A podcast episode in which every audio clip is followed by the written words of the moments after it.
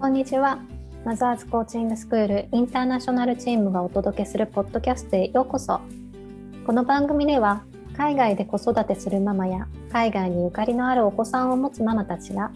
聞いてほっとしたりくすっと笑えたり明日からも頑張ろうと思っていただける時間にしたいと思っています。私たちマザーズティーチャーの体験談のシェア、ゲスト対談、リスナーさんからの質問などを通じてちょっと子育てが楽になるコミュニケーションのヒントをお届けしていきます。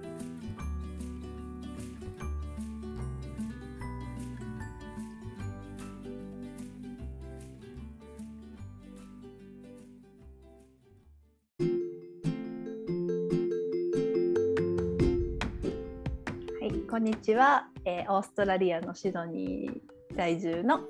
なほです。えー、6歳と4歳の2人の男の子のお母さんで今3人目を妊娠中です。はい、それではお願いします。はい、えー、諸岡かなです。フランスに来て9ヶ月で、えっと今子供たち7歳、5歳、2歳の娘を育てています。よろしくお願いします。よろしくお願いします。もうオーストラリアとフランスなので時差がってね今日はかなさん早朝からっていうことなんだけれども、うん、声のガラガラがやばい。聞き方ちょっとおさおさゆ飲みながらね。はい。ってことで今日はね、どんな話をしようかって話した時にいろいろ案は出たんだけれどもちょっと今回私が妊娠中っていうこともあってでかなさん自身もあの日本以外での出産経験もあるよっていうことで、まあ、その海外での妊娠出産っていうようなところで話をしていけたらいいなというふうに思ってます。はい楽しみな話題です。ね楽しみな話題ですね。まあ私はまだ一人あのお腹に入ってますけどね。うん、ねさんも すでに3人、うん、リアルタイムの人にはちょっと なんか楽しいだけじゃないですよね。私はもう終わっちゃってるから楽しい思い出にねすり替わりそうなんですけど。いやいやいや私もね今ねつわりが終わってちょっと安定期に入ってきたので比較的体調も精神的にも安定してる時期なので、うん、なんか今日はあの私は日本日本では自分の出産経験はなくって、であの仕事助産師としてあ元そうそう助産師そうだそれ言ってなかった。そうだそれ言ってなかった。日本で助産師をしていたのであの日本のね出産のこう現場のことは、まあ、助産師としての立場からはあのたくさん体験してきてで私の子供自体はみんなオーストラリアのシドニーで出産をしているっていう感じですね。かなさんはどうですか？えっと私は3人いるうちの2人は、えー、里帰り出産日本で、うん、えっと、日本に住んでる時に自分の実家が高知なんですけどそこに帰って里帰り出産をしてます。で、えっと、3番目はシンガポールで産んでます。うんうん、なるほどなるほど。そっかだからかなさんもこの出産をするね妊婦さんという立場で日本とシンガポールをこう両方経験されてるんですよね。なんかそういった意味でなんか私たちってこの両方のまあ違いみたいなところとかっていうのもこう体験してるかなっていうふうに思うんだけれども、うん、どどうでした？そのあたり。なんか日本とシンガポールの違いとかで驚いたこととか。あここは良かったよみたいなこととか。違いもいっぱいあったしあこれ前はこうだったのにって 思うこともシンガポールの時はねあったんですけど。どっから話そう？でもねそもそも私一番最初の妊娠ちょっと思ったより早く子供ができちゃって、どっちかっていうとこうもう周りの言われるがままにやったので、まあ、2番目はまあもう前と一緒でいいやって感じだったし3番目だけかな。ちゃんとこうしたいって決めてややれたの。っていう感じなのでどっちかっていうとマインドが全然違くて、うん、っていうところも大前提なんですけど。でも一番シンガポールで衝撃だったのは私シンガポールでは帝王切開したんですね。日本では普通分娩。もう自然分娩でだったんですけど。シンガポールの帝王切開の後の入院があじゃあ2泊3日だったっていう。ことが一番の衝撃でした出産でいうと。うん、なんか日本であのねこういわゆる経腟分娩下から産んだよりも帝王切開の方が入院期間短いってなんてことみたいな感じですよね。うん、日本は入院期間がすごく充実ね、7日間ぐらいでご飯も美味しいもの出してもらえるじゃないですか。はいはい、シンガポールはもう帰ってナニーさんがいるっていうのが前提らしく。うん、そこがもう病院の仕事じゃないから産んだら終わり。帰ってねみたいな。なるほどなるほど。タクシーでめちゃめちゃ痛いって思ってたっていう。えー、うんうんかそっか。まあかなさんの場合はさちょっとまあ3人目っていうこともあってこう赤ちゃんのねとの生活みたいなところはイメージがついてたと思うんですけど、うん、なんかもちろん帝王切開は初めてだったわけだし、うん、やっぱりこう下から産んだ時と回復とかは違うじゃないですか。なんかそういう意味ではやっぱりそうやって入院期間が短いとえこれで本当にいいのみたいな感じできっと不安なこととかもあったでしょうね。そうですね。2週間ぐらい前に逆子だったから帝王切開をしたんですけど決まるじゃないですか。あれ思なんかもう私は普通に自然分娩むしろあの無痛分娩をしたことないからちょっと経験したいぐらいのテンションでいたのにあれ？思った流れと違うみたいな。そうそうそう。でなってそう麻酔の時とか英語で全部言われるからあの多分2割1割ぐらいしか意味分かってなくて、うんうんうん、身振り手振りから推測するんだけどやっぱ妊娠出産する時って普通じゃないじゃないですか雰囲気とか自分も、うんうんうん、なんか何にも分かってないけど大丈夫かなって思いながら。どっちかっていうとじゃあオーストラリアもシンガポールと似てるのかな。やっぱりあの出産の入院期間短いんですよね。うん、うん、なんか早いと。病院は医療機関ってことですかね。あそうですね。医療機関があって、で本当に早いとあの出産後順調でね計算婦さんだったりすると、産後一番早くて4時間から6時間ぐらいで退院していいよって言われたりするんですよ。そうまあ、でもやっぱそういうのを選ぶ方は、まあ、計算婦さんだったりとか、うん、あの本当に経過が順調な方ですけどね。でも大体こう平均して、えーと、オーストラリアは経腟分娩だとやっぱり2泊かな。で帝王切開で34泊みたいな感じですね。やっぱり日本よりは少し、うん、あのそう早い感じ、うん、ねその後の生活を、うんはなんだろう誰かがいるっていう前提でオーストラリアも進むその短さなんですよね。きっと。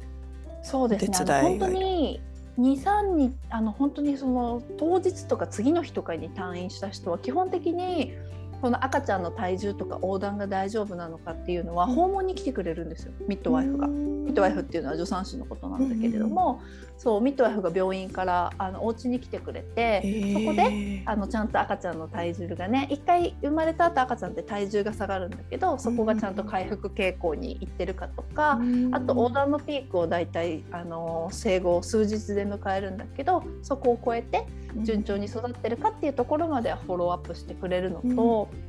あとあのオーストラリアはシンガポールみたいにそのメイドさんっていうのなんかお手伝いをしてくれる人はいないんだけれども、基本的にあのパートナーの、えー、育休っていうのかな？なるほど。育休があのとすごく取りやすいしそれを取るのがもう当たり前ぐらいにスタンダードになっていて。最低でも2週間、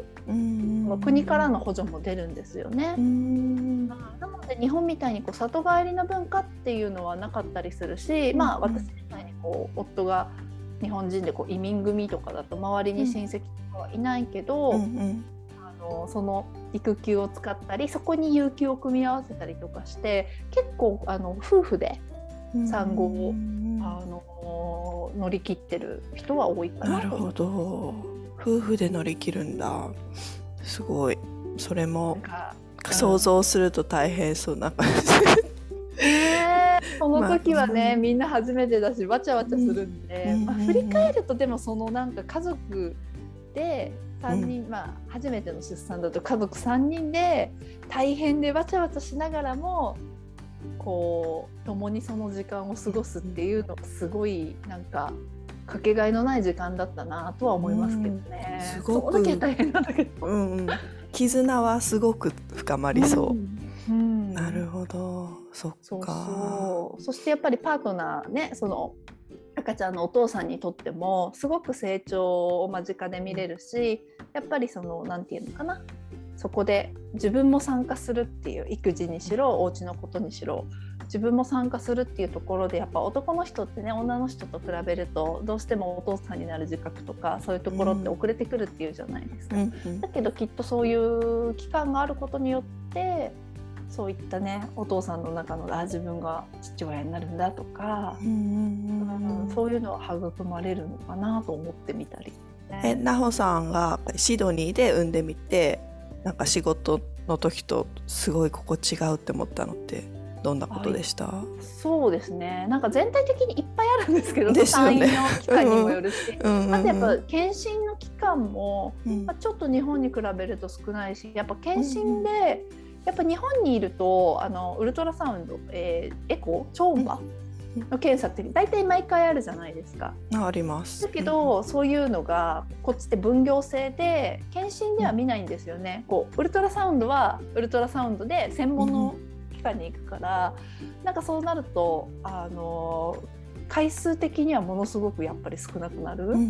うん。トータルで34回っていうところなんですよね。妊娠期間中平均が。う。んなんかあれが一番楽しみだったんですよ。日本であの産む時。見れるのが。そうかそうか。うんそっかうん寂しい寂しい感じしません？わかんない。それが普通なのかな。そうね、うん。なんか私はそうだねなんかそこまで、うんまあ、毎回見たいっていうような気持ちにはならなかったから大丈夫だけど、うんなんかかなさんみたいに日本で産んで産んでてそれが楽しみだった人にとっては物足りないかもしれないですね。うんあとそのエコーを見てお医者さんがこう例えば男の子ですねとか女の子ですねとかあとはなんかこう、まあ、発達に問題があったりとかっていうのを見たりするじゃないですか。えそういう機会も少なくなるとかそういうこともないんですね。回数少なくていいですね。うん。あの回数は少ないんだけれども、うん。結構ね1回がしっかりしてるんですよね。本当に時間をかけて、あの日本でいうと胎児ドックってわけじゃないんだけれども、うん。あの本当にこの目的がしっかりしてる、うん。本当にこうそれこそこそ生きてるね っていう確認とかだけじゃなくああなるこほど。の1回でしっかり体の隅々まで見てうん胎盤だったり胎盤の血流だったりなんかそういうところも見てってやるから、なんかそういう意味でのなんか見逃しがあるんじゃないかみたいな不安はむしろあまりなかった。ああなるほうど。目的ねなるほど。そうそうそうそうう。ん、あのていうかシンガポールであの男女が分かるのすごい早かったんですけど、うん。あれはお医者さんの意向なのかな？もう伝えちゃえみたいな。なんかそうなんですかね。34ヶ月で分かった気がして。うんうん、これはエコーの出生前診断じゃないかなと思うんだけど、ううんん。オーストラリアも結構出生前診断がねあの日本に比べると費用も安いしこう敷居が低くって、うん。結構なんだろう普通の血液検査と同じぐらいのこう温度感で、まあ、誰でも受けるものみたいな形でね進められることが多いんですよね。そう。だけど日本ってまだまだ、まあ、そういう意味では敷居が高いというふうに言ってしまえば そう言えるしちょっと慎重なところがあって、費用も高いしあの全員に必ず進められるっていうようなものでもないっていう立ち位置にあるんだけれども、うんそういうイメージです。そうそうそう。なのでそういった違いは国でありますね。だからどちらがいい悪いとは言えないけれども、うんうん。それこそあのかなさんが自分の主体性って言ってたけど自分がどんな目的で何を必要としてみたいなところがこうはっきりしないままに受け身になっていると、もしかしたらこう例えば自分が望まない結果が出た時とかに戸惑うことが多いかもしれないっていうのはこう私がなんていうのかな？これはどちらかというと助産師目線で、うんうん。あの日本とこの海外の出産を比べた時に感じてることなんだけれども。あー。うん。そこはね難しい問題で 私もシンガポールで勧められたけど、まあ、えーすごいそこは一生懸命考えてしなかったんですけど、うんうんすごい難しいなと。思います、ね。どうしてもやっぱり言葉に壁があったりとかするとうん。すごくこう言われるがままになんかそれに乗ってしまうというか、なんか分かんないから分かんないんだけどまあ分からなすぎて逆にもうなんとなくそう受け身になりがちっていうのはやっぱりあるとは思うんですよね。うんうんうん、だからそのあたりがね海外で出産する時はだからこそこう知識をつけるとか、うんうんうん、こう下調べをするっていうのは大事かもしれないですね。日本でもねそれはなんかあの言葉が分かってもちょっと 一緒かなっていうところもあって本当に最初の妊娠出産はなんか周りよりもちょい早だったんですよね。だからもう,、んんんなんて今までの経験者の人が、まあ、私の場合妹が先に出産してたんで直近で、もうそれに乗っかればいいやみたいな感じで何も何も調べなかった。本当に。うん。妹に聞いて母親の経験自分の母親にね聞いてもうそれだけだったから自分が出産終わった後になんか友達とかからいろいろ聞いてあ都会には無痛分娩っていうものがあったのねとかそのレ程度、そのレベル、そう。とかあ母乳。まあでもそれこれは経験してからだけどあ生まれた後って母乳普通に出ないんだとか。そう妊娠中だと内診ってそんな毎回しなくてもよかったんだとか。そうそう。そことかも完全にもう病院の方針病院のシステムにこう乗ってっててシンガポールで会った友達がシンガポールでで水中出産っていうのがあるよって言っててあ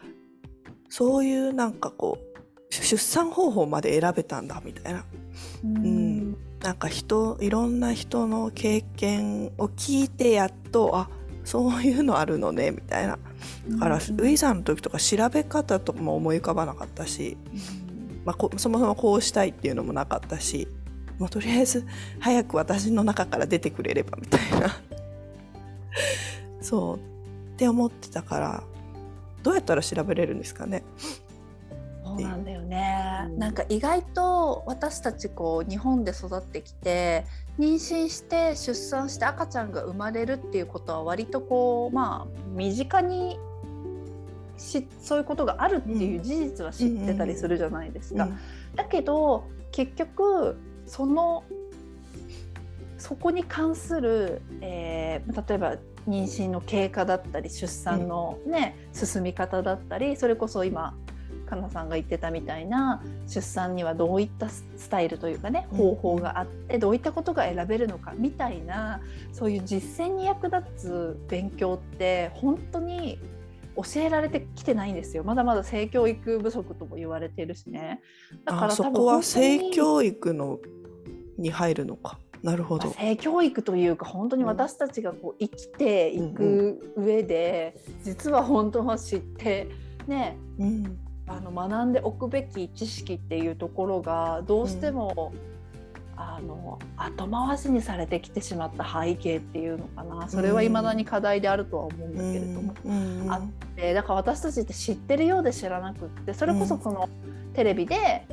ねあ陣痛が来たうーみたいなそういんううん。シーンのイメージそうそうそう。が、ま、周りにねたまたま先にね産んだ人がいたりとかしたらその人の経験からの話うん。ぐらいで本当につまみ食いしたイメージしか持ってないまま自分が妊婦になるっていう人も多いと思うんですよ。あもうそうそういう人ほとんどなんじゃないかな。ももしれない。全体のこう大きなうん。ものをこうん。う握って出産に行ける人って本当に稀だと思うな、そう。だから本当に日本で産むとかシンガポールで産む。外国だから大変とかじゃなくって実は多分どこで産もうがどこに住んでようが、結構まあ関係ないことはないかもしれないけどやっぱり意外と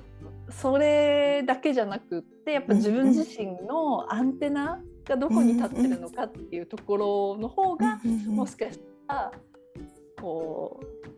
うなんていうのかなキーポイントなのかもしれないなって最近すごく思います。そうですね。日本だと周りからの経験者とかがこう周りにいやすかったりとか、ね、言葉でこう聞いてすんなりわかるみたいなところはメリットですけどね。でも本当、ね、自分から聞かないと情報入ってこないから確かにアンテナ立ててるっていう。そう、うん、ねコーチングでもやっぱりこう自分がどこにアンテナを立ててるかで、こう見えていたとしても全然目に入ってないみたいなね。のは脳とか私たちのその何て言うのかなそういう仕組み意識の仕組みでそういう風になっているっていうのはもう科学的にも証明されてることじゃないですか。だから一応私たち助産師って「いや産んでもそんなすぐにおっぱい出ないよ。だから勉強しなきゃダメだよ」ってすごい言ってるつもりなんだけど、やっぱ伝わってないっていうところが現状あって、なんかその辺りはねこう、うん、サポートする側の課題でもあったりはするんだけれども。うんうんうんだからねこれを聞いてる人でもしかしたらここから妊娠するみたいな人とか、ちょっとそういう視点で話というかね自分の妊娠出産をこう考えて見てもらえると嬉しいですよね。本当ですね。相談本当相談できる人とか、うん、見つけておくの大事だなって思うよね、そういうアンテナの立て方もう一個ね、うんそうそしたとやっぱ本当にさっきみたいにあこういう水中で産んだよみたいな話を聞いたりとか、うん、私は帝王切開でこうだったよっていうふうに、ん、なんか妹の出産経験だけとかじゃなくて本当にいろんな人の経験を聞く？そうそういうのが大事かなと思います。今はね、幸いにも YouTube とかで自分の出産経験とかブログとかでも出してる人が多いから、たくさんの人の出産経験は情報として手に入りやすいんじゃないかなって。うんそうですね。いろんなパターンありますもんね。そう。なんか何人かの友達に自分が出産終わった後に、あの出産の時痛いんでしょ？みたいな。すごい不安なんだけどみたいな通分娩にしようか普通にしようか迷ってるとか、まあ、いろんなパターンで何人かに聞かれたことあってあそこから不安なのかみたいな。もう自分終わってて忘れてるから。そう。って聞かれたことがあるんですけどなんかそれにどう答えようかすごい迷って。うん、自分は普通分娩でも大丈夫だったけどなんかね、出産後って出産話に花が咲くじゃないですかあの、うん、友達とも。なんかいろいろ聞いてるとすごい大変だった話もいっぱい知ってるから、うん、さてどうやって伝えようかなみたいな、うん、すごい苦労する人もいるしやっぱ出産は何だろう一人じゃ乗り切れない奇跡なあの現象だと思うから、み本当普通に周りにありふれありふれすぎて忘れてるけどすごいラッキーななんか 無事に生まれるってすごいラッキーみたいな。そうね。身近にある奇跡ですよね、うん、本当に。私たちがこう今生まれてきて育なんていうのかな。今やここにいることとか本当にこの地球の自然がねあることとかっていうのが当たり前じゃなくて本当に感謝っていうことと同じぐらいに、うん、うん、あの妊娠して生まれてきてくれるっていうことは本当に本当に本当に当たり前じゃなくてありがたいことだなっていうのは、うん、うん、助産師をしててもいつも、ね、そこは忘れたくないっていうふうに思っていたし、うん、自分が実際にこうねあの母親になってやっぱり実際にこう妊娠出産を体験した時も強く思ったことだなっていうのは、うん、ありましたね。そう忘れるし、まあ、そこに最,、まあ、最初から気づいている人ってまあ稀だと思うんですけど で私は思ってるんだけど私は全然気づかなかったから、うんうん、うん、本当にみんなの話を聞いてあなんだまあ自分が全部順調に出産できたわけでもなかったし、それこそ3番目なんて希望通りに全く希望を、うん。ちゃんと希望持てたのに 希望希望通りにいかなかったパターンだったから。なんですけどでもなんかああ子供を授かるって本当にラッキーなのね無事に生まれたりとか。本当にラッキーってお後から思うからここにアンテナ立つって本当にすごいと思うんですよね。どうやったら立つんでしょうね。ねえそうですね。こう本当私の場合はね助産師として立ち会わせてくださったうん。本当に数々のお産の現場命だよねが教えてくれたからうん、まあ、自分自身の体験をこう本当に自分のものとして今この瞬間ね妊娠してる人出産してる人だったら味わい尽くすっていうところもすごい一つだと思うし、うん、なるほど。そうそう。あとは本当に妊娠出産が終わってねかのさんみたいにやっぱり自分のその出産やがそれこそね思い通りにいかなかったりとかうん。しこりが残ってるっていう時に、そういったこう湧き上がってくる気持ちに蓋をしないでしっかり自分と向き合うきっかけにするみたいなところから、なんか、うん、自分の大切にしたかったこととかだけど目の前に今こうしてね元気に生まれてきてくれてる子供っていうところがなんか教えてくれるところがあるのかなと思ったり。なるほど。そうね。終わったからそれで終了じゃなくてね目の前に子供いますからね。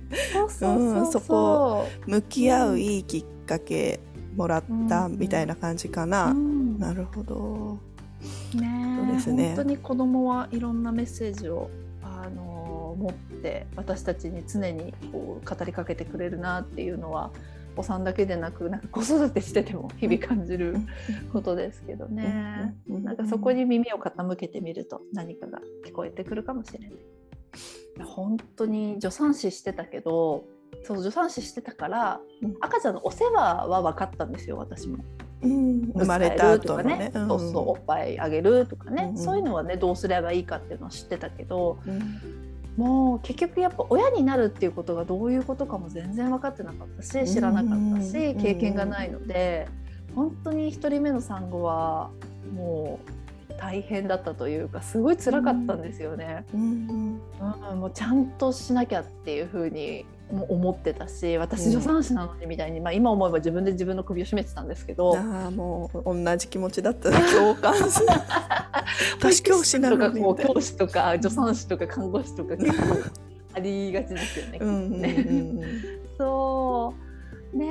えだから本当その親になるってどういうことだろうっていう視点ね、うん。そういうものってなかなかやっぱ学んでこないし、うん。考える機会ってないと思うので、うん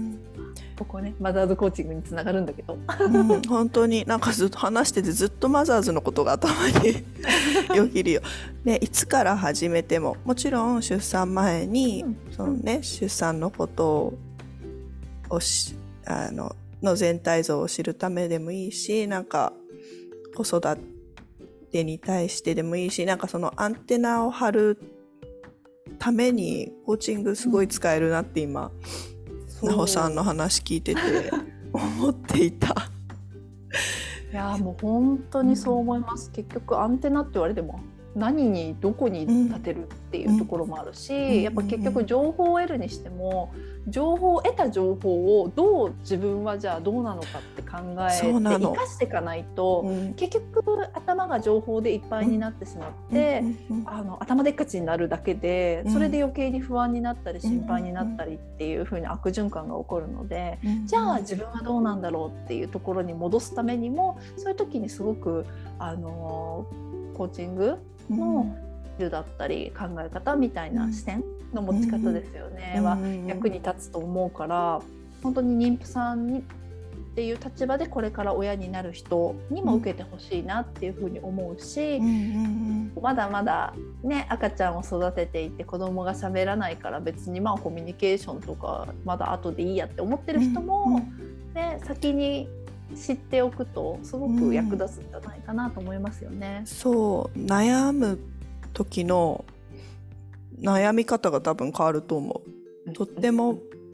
うん、それこそ自分主導でアンテナ立てて悩めると思う。んう。ううん。ん、わかる。その周りの子育てこうした方がいいよみたいな情報に振り回されるんじゃなくて、うん。ちゃんと自分の中で何に悩んでるのかっていうことが自覚できるっていうのかな。そんな感じですよね。うん、そんな気がします。だからね本当どこにいてもどこで暮らしていてもうんろうなやっぱり自分の捉え方とか自分の主体性みたいなのを持てることでとねこう海外だからとかではないなっていうところと本当に自分の、うん、こう子育てにしても妊娠出産にしても自分がねできる限りこう望む形でうん。っていうところを実現できる可能性っていうのは本当どこにいてもあると思うので、うんうんじゃあ最後に皆さんに考えていただきたいなって思い、えー思っているのは、まあ妊娠中、まあ出産間近それから子育て中の方でも、まあ、それぞれの立場で、まあ自分にとって今こう心から大切にしたいものや存在は何ですか？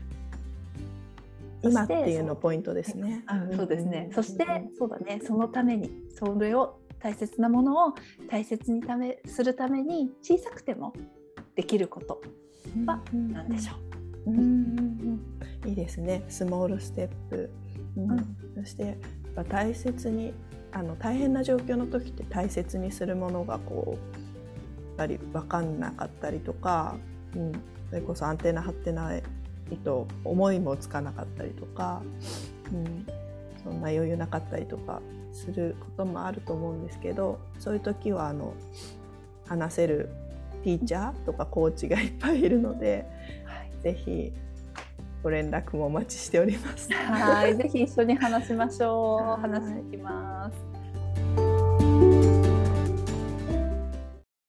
最後までお聞きいただきありがとうございます。この配信がためになったと思われた方は、ぜひ配信登録をお願いいたします。海外在住のマザーズティーチャーで作るマザーズコーチングインターナショナルチームでは、月に一度、毎回違うテーマでオンライン座談会を開催しています。座談会のスケジュールはマザーズインターナショナルの Facebook ページでお知らせいたしますので、そちらのページもぜひフォローしてみてください。それでは、See you next time!